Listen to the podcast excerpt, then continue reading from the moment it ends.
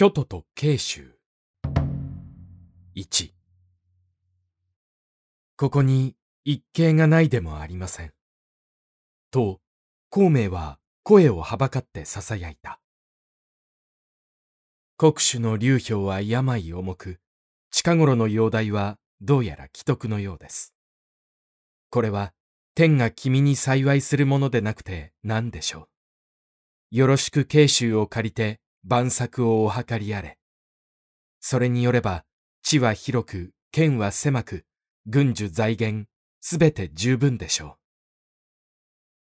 う。玄徳は顔を横に振った。それは両兄には違いなかろうが、わしの今日あるは流氷の恩である。恩人の危うきにつけ込んで、その国を奪うようなことは忍び得ない。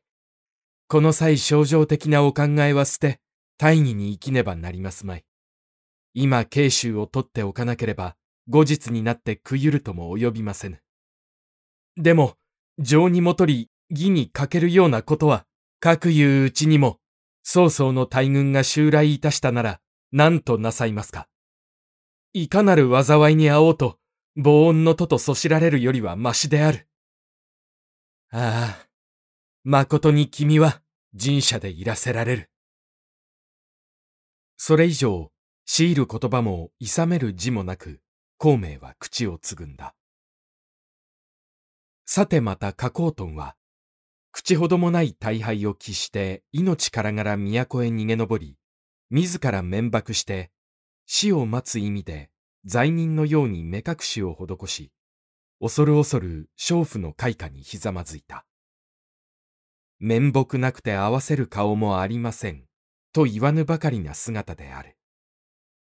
曹操は出座してそれを見ると苦笑した。あれを解いてやれ。と左右の者へ顎で言いつけ、階を上がることを許した。加工トンは頂上に承服して、問わるるまま戦の次第を報告した。何よりの失策は、敵に家系のあることを悟らず、白防波を越えて競輪の間へ深入りしすぎた一時でございました。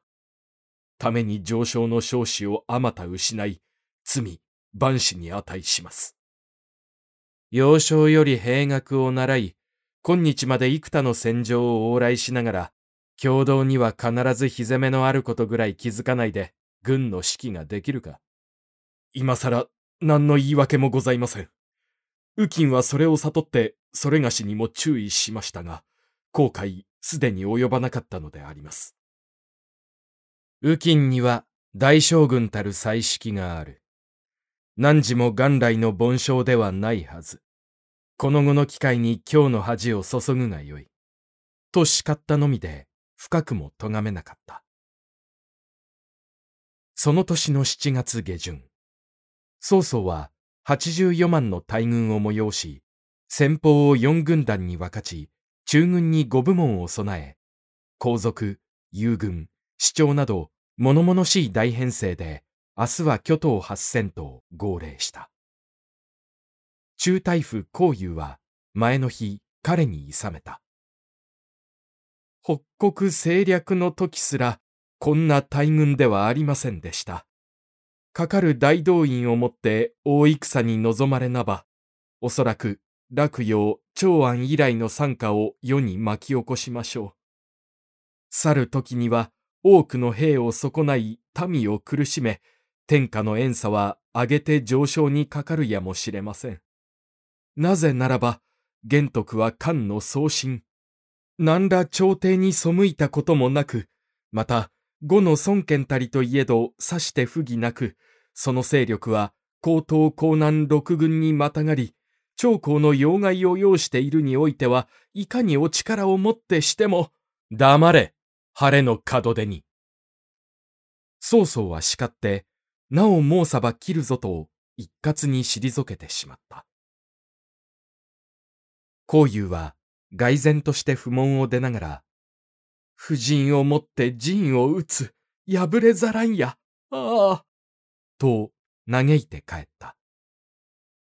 付近に佇んでいた馬屋の小物が、ふと耳にして主人に告げ口した。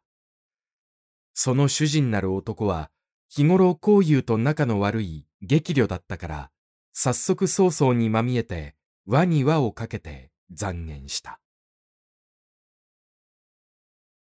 2、些細なことを捉えて棒ほどに訴える。そして、主たる位置にある人の誇りと弱点につけ込む。残者の通遊手段である。そんな精進の下に乗せられるほど、曹操は甘い主君では決してない。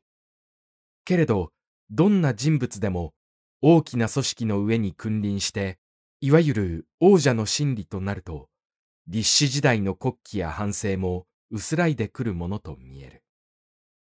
人間通遊の凡少な感情は、抑えてのないまま、かえって普通人以上露骨に出てくる。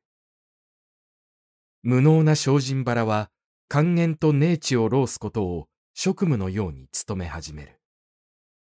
曹操の周りには、常に区間を呈して彼の弱点を補佐する純育のような良心もいたが、その反対も当然多い。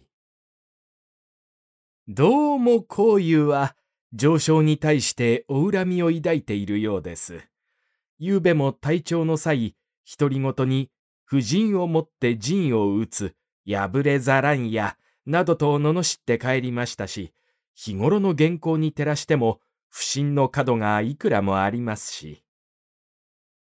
残者は、弁を振るって、日頃から胸に畳んでおいた材料を、舌に任せて並べ立てた。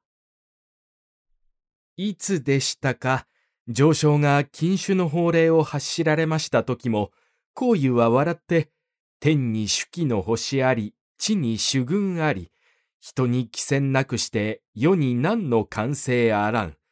民に酒を禁じるほどなら今に婚姻も禁じるであろうなどと途方もない暴説を吐いておりましたし。またあの孔友はですね、ずっと以前ですが、朝廷の御苑の折、赤裸になって上昇を恥ずかしめた寧公、あの気絶学人とは古くから信仰がありまして、寧公にあんな悪さをさせたのも、後で聞けば、孔友の入れ知恵だったということです。いいえ、まだまだそれのみではありません。彼は、慶州の劉氷とは随分以前から恩信を交わしております。また、玄徳とは分けても実婚と聞いておりますゆえ、この辺の虚実は彼の屋敷を突然襲って家探ししてご覧になれば、きっと意外な証拠が現れるのではないかと思われます。明日慶州へご発行の前に、ぜひその一時は明らかに調べてご出陣ありますように。かなり長い間喋らせておいた。曹操は一語も発せずにいたが、非常に嫌な顔つきをしていた。そして、聞くだけ聞き終わると、いきなり、うるさい。あっちへ行け。と、顎を上げて、ハエのようにその家臣を目先から追い払った。さすがに残者の腹を看破したのかと思うと、そうでもない。いや、その反対だったのである。たちまち定位を呼んで、すぐ行けと何か言いつけた。定位は一体の武士と堀を引き連れ、不意に孔友の屋敷を襲った。孔友は何の抵抗をする間もなく召し取られた。召使いの一人が奥へ走って、た、大変です。ご福には今、定位に捕獲されて、町へ引かれて行きました。と、そこにいる孔友の息子たちへ泣き声で知らせた。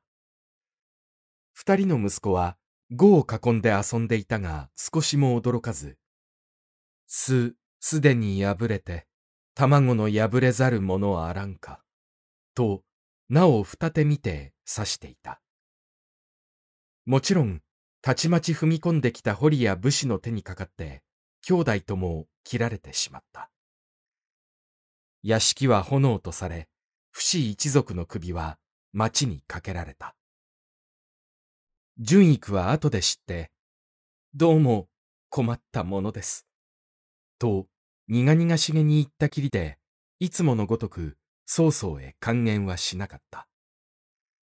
還元も間に合わないし、また無言でいるのも一つの還元になるからであろう。3曹操自ら巨都の大軍を率いて南下すると頻頻急を伝えてくる中を、慶州の劉氷は枕も上がらぬ渋滞を続けていた。御身と与とは官室の同窓、親身の弟とも思うているのに。病室に玄徳を招いて、彼はキレキレな息の下から説いていた。世のない後、この国を御身が譲り受けたとて、誰が怪しもう、奪ったなどと言おう。いや、言わせぬように、世が遺言状をしたためておく。玄徳は立って辞した。せっかくの尊名ですが、あなたにはお子たちがいらっしゃいます。なんで私がお国を継ぐ必要などありましょう。いや、そのみなしごの将来も御身に託せば安心じゃ。どうかあの至らぬ子らを助け、慶州の国は御身が受け継いでくれるように。遺言に等しい切実な頼みであったが、玄徳はどうしても受けなかった。孔明は後にその良しを聞いて、あなたの律儀は、かえって慶州の災いを大にしましょう。と通嘆した。その後、劉氷の病はおもるばかりなところへ、巨都百万の軍勢はすでに都を発したと聞こえてきたので、劉氷は既婚もおののき飛ばして遺言の書をしたためて、工事を玄徳に頼んだ。御身が承知してくれないならば、着手の隆起を取り立てて、慶州の主に立ててくれよ。というのであった。蔡夫人は穏やかならぬ胸を抱いた。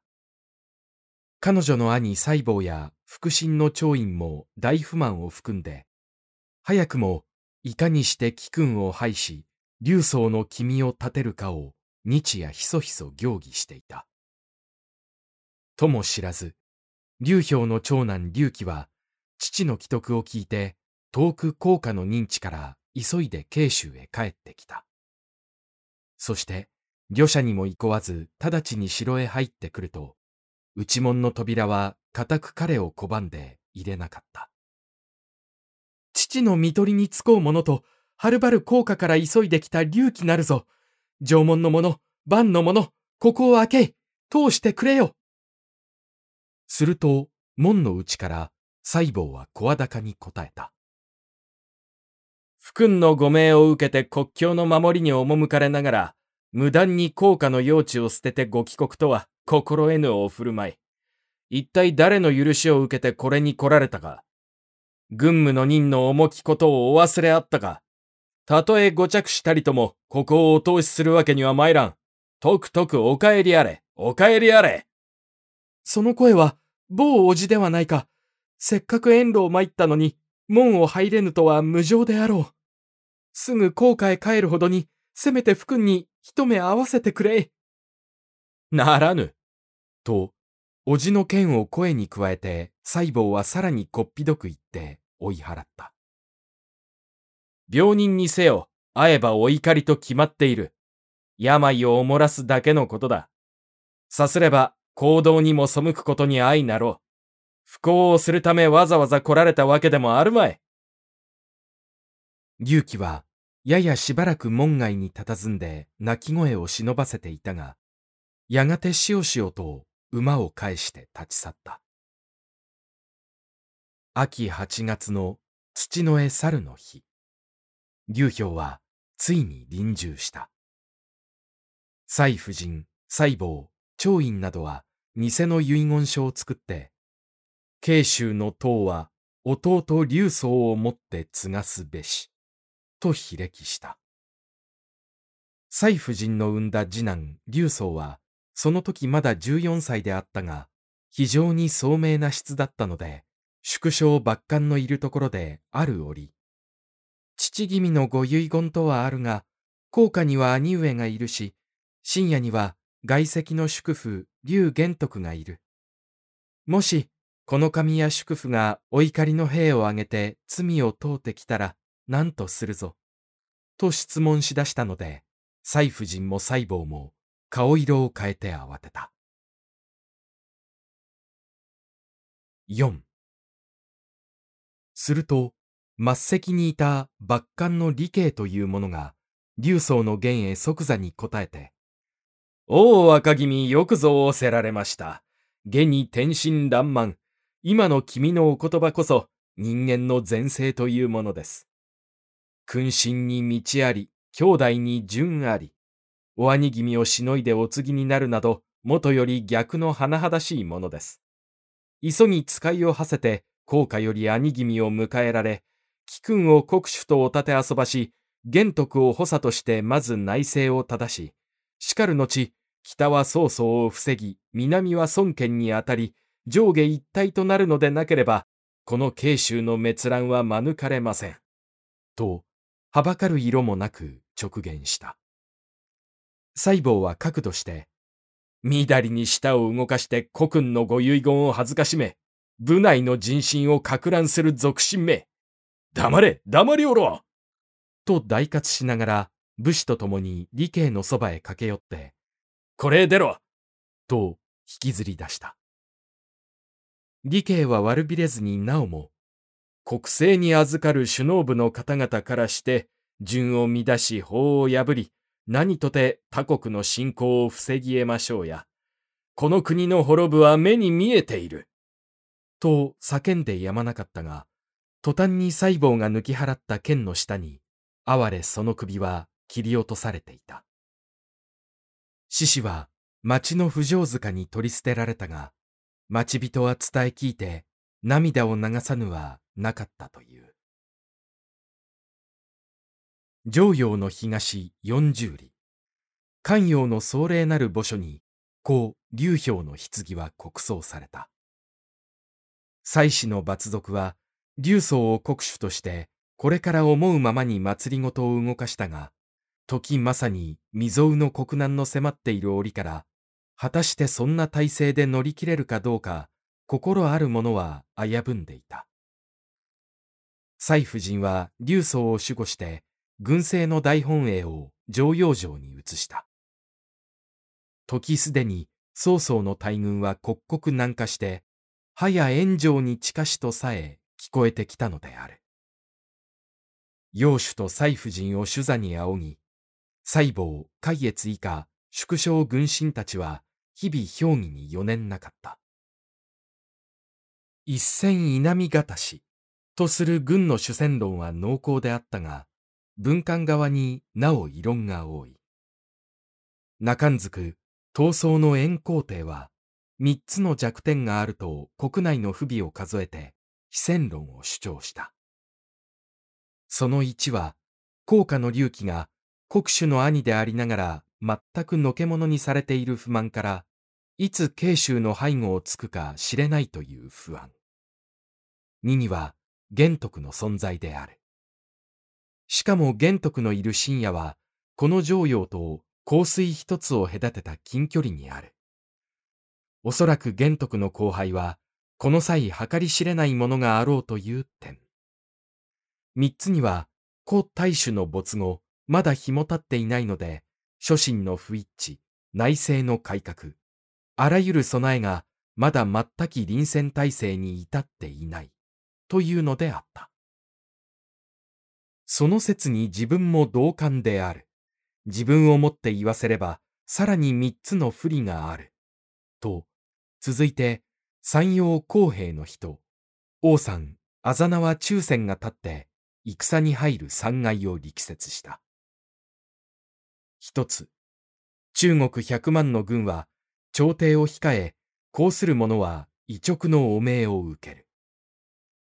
一つ、曹操は、異雷電のごとく、その強馬聖兵は久しくなあるところ。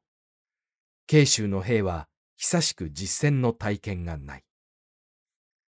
一つ、たとえ玄徳を頼みとするも、玄徳の防ぎうる曹操ではない。もしまた、曹操に当たりうるほどな実力を彼に付与すれば、なんで玄徳が我が君の家風に屈していよう。皇帝の言う三弱、王さんの挙げた三害。こう数え立てれば、慶州は到底、中国百万の軍と私有を決して勝てる強みはどこにもない。結局、幸福の道しかなかった。すなわち、和を乞うの書を携えて、常陽の使いは南進中の曹操の軍へ急遽派遣されたのであった。